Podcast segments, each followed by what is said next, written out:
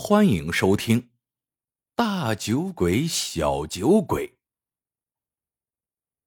早年间，有个嗜酒如命的酒鬼。有一回，酒鬼走亲戚时喝醉了，回家路上睡在了旷野。那天夜里突然降温，先刮北风，后飘雪花，这雪越下越大。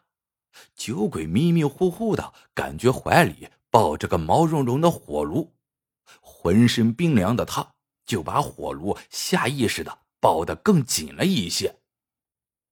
第二天，他酒醒了，慢慢活动冻僵的手脚，揉眼一看怀里那东西，当场就跳了起来，那竟是一条肮脏的野狗。这野狗喝了酒鬼随身带的圣酒，此时也是正迷糊呢。酒鬼觉得这野狗啊是他的福星，要不是这野狗，自己昨晚恐怕早就冻死了。于是，酒鬼把野狗带回了家，每次喝酒也分给他一碗。渐渐的，野狗喝酒也上了瘾。一人一狗摇摇晃晃的走在路上，人们看到后就说：“看啊，一个大酒鬼，一个小酒鬼。大酒鬼赚钱时多时少，赚的多就买好酒，赚的少呢就买次酒。没过多久，他发现小酒鬼竟然学会了辨别酒的好坏，面对好酒。”他摇头摆尾，兴奋不已。面对次酒，他苦着脸，闻都懒得闻一下。大酒鬼灵机一动，有了主意。他带着小酒鬼来到一家赌场门口，对那些进进出出的赌徒们说：“我这狗能辨别酒的好坏，不信可以打赌。”还真有不少赌徒跟他打赌。结果每次都是大酒鬼赢。一连几天，大酒鬼赢了不少钱。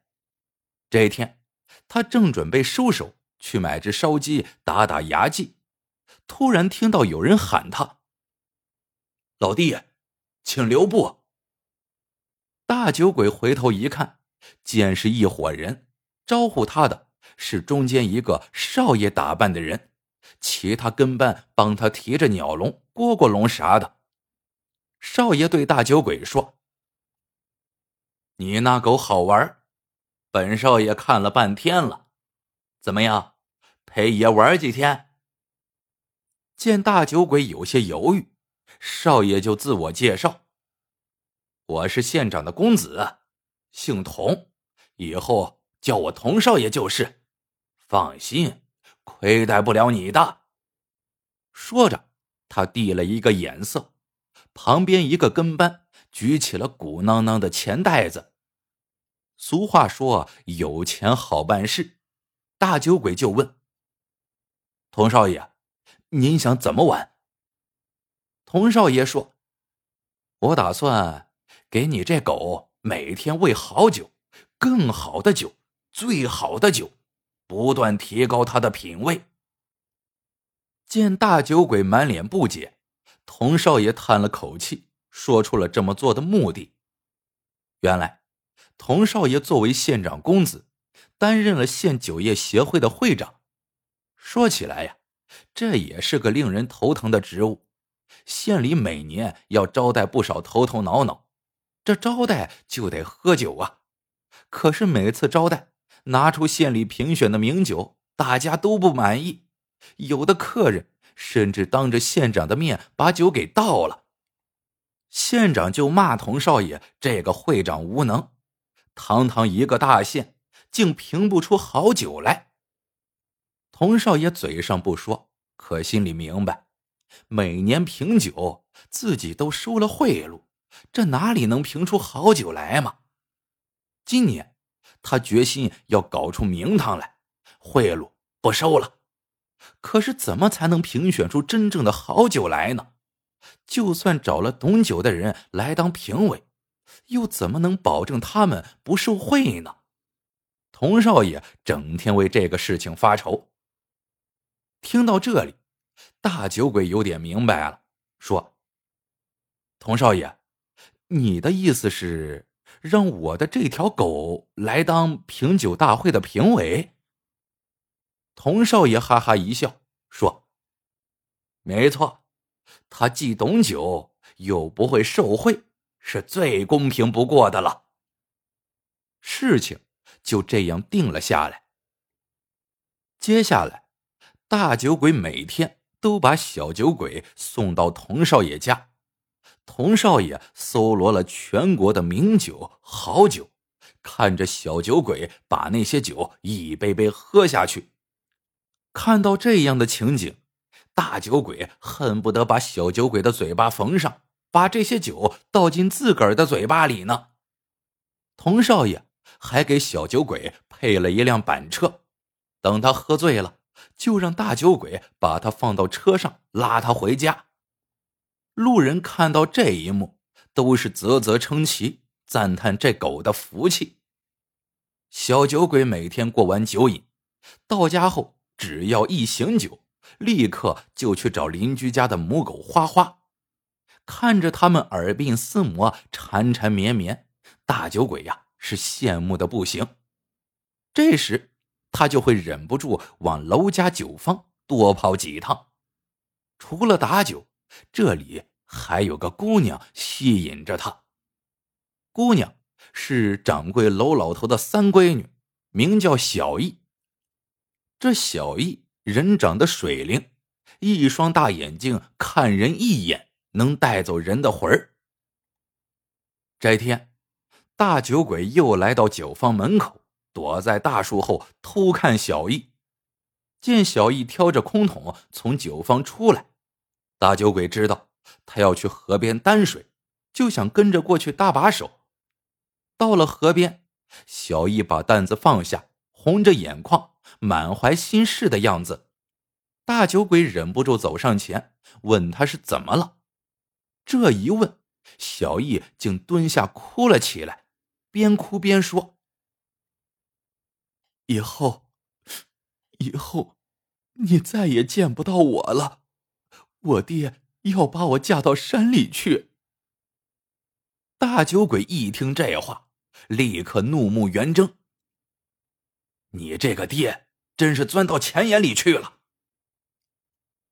娄老头有三个闺女，大女儿、二女儿都嫁到了偏远地方。只因那里的财主给得起钱，这两个闺女，一个雪天下山摔死了，一个孤零零的在外地受尽欺负。小易哭着说：“不光嫁得远，听说那人是个暴徒，连自己的母亲都打。要是嫁给他，我怎么活呀？”嗯。这天夜里。大酒鬼怎么也睡不着，脑中老是浮现小易那挂满眼泪的脸。这时，小酒鬼和花花约会完回来了，听到小酒鬼进后院的动静，大酒鬼突然冒出了一个主意。第二天一早，大酒鬼去找楼老头，他鼓起勇气说：“楼老头，我要是帮你发大财。”你能不能把小姨嫁给我？这是他头一次说这么大胆的话。说完之后，心里砰砰乱跳。娄老头冷笑一声，不屑的说：“你能帮我发大财？你有啥本事？”大酒鬼大声说：“我有啥本事？以后你就知道了。要是不信，咱们就打个赌。”你把小易留到今年年底，如果我没帮你发财，别人给你多少彩礼，我十倍奉上。一开始，娄老头以为大酒鬼是在开玩笑，但看他一副认真的样子，想想反正自己也没损失，就答应了下来。大酒鬼高兴坏了，他每天依旧带着小酒鬼去童少爷那里，很快。到了品酒大会开幕的前一天，大酒鬼找到娄老头，对他说：“把你家最好的酒拿来，我有把握让这酒被评选为县里的名酒。”娄老头半信半疑，抱着试试看的心理，他让小易从珍藏多年的酒坛里打来一壶好酒。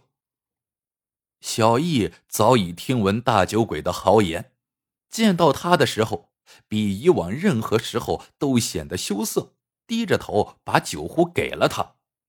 大酒鬼对小易说：“放心，我有办法，绝不会让你远嫁的。”小易听了，脸一红，扭头跑远了。大酒鬼回到家，把楼家酒坊的酒倒了一小杯。放在小酒鬼面前，小酒鬼闻了闻，却一副不感兴趣的样子。看来呀，这酒还差点意思。第二天一早，大酒鬼把那壶酒给小姨送了去，说：“这酒我加工了一下，今天你就和你爹带着这壶酒去参加品酒大会，保准有好名次。”品酒大会上热闹非凡，全县近百家酒坊都派了人来参加。童少爷宣布要让一条狗当评委，他让大酒鬼把小酒鬼牵出来，当场演示。几轮演示下来，小酒鬼果然只对好酒、名酒感兴趣，众人惊叹不已。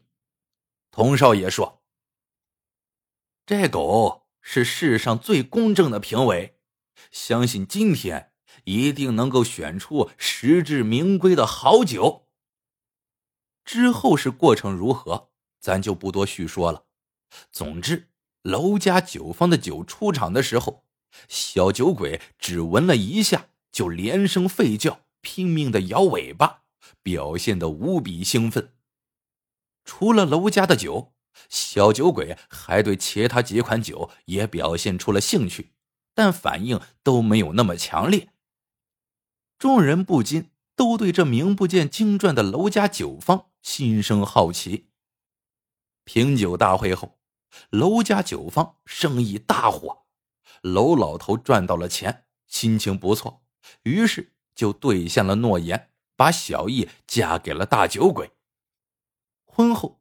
大酒鬼和小易十分恩爱，大酒鬼很感激小酒鬼，从邻居那里买下了小母狗花花，让小酒鬼和他夫妻团聚。有一次，大酒鬼喝醉后抱着花花说：“花花，谢谢你，没有你帮忙，我就娶不到小易这么好的老婆呀。”小易听后一头雾水，只当大酒鬼是在说醉话。他不知道，原来品酒大会前，大酒鬼在娄老头的那壶酒里加了花花的一泡尿啊！故事到这里就结束了。喜欢的朋友们，记得点赞、评论、收藏。感谢您的收听，我们下个故事见。